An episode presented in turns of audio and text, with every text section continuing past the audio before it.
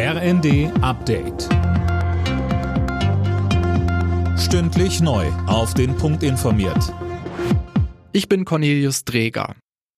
Die Alternative für Deutschland hat bundesweit den ersten Oberbürgermeisterposten gewonnen. Bei der Wahl im sächsischen Pirna setzte sich der AfD-Kandidat Tim Lochner durch. Lochner reichte im zweiten Wahlgang dafür die einfache Mehrheit. Er kam auf über 38 Prozent der Stimmen und liegt damit weit vor den Kandidaten der CDU und der Freien Wähler. Damit besetzt die AfD jetzt zwei kommunale Spitzenposten in Deutschland. Im Juni hatte Robert Sesselmann die Landratswahl im thüringischen Kreis Sonneberg gewonnen.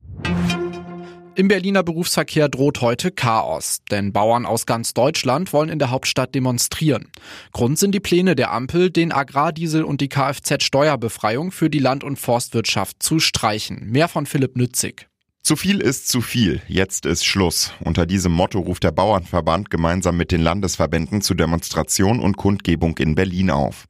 Die Bauern sollen sich am späten Vormittag am Brandenburger Tor versammeln.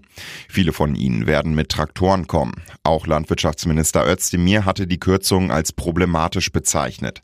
Der Grünen-Politiker will ebenfalls zur Großdemo kommen und vor den Bauern sprechen. Seit Mitternacht ist Schluss mit dem Umweltbonus für E-Autos. Das Wirtschaftsministerium hat das abrupte Ende der Förderung verteidigt. Das wurde gemeinsam mit dem Kanzleramt festgelegt, sagte ein Sprecher. Auch FDP-Finanzminister Lindner stellte in der ARD klar, wenn das Geld weg ist, ist es weg. In der Bundesliga bleibt Bayern München Leverkusen auf den Fersen. Gegen Stuttgart stand es am Ende 3 zu 0.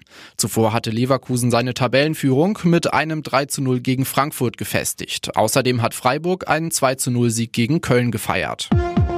Alle Nachrichten auf rnd.de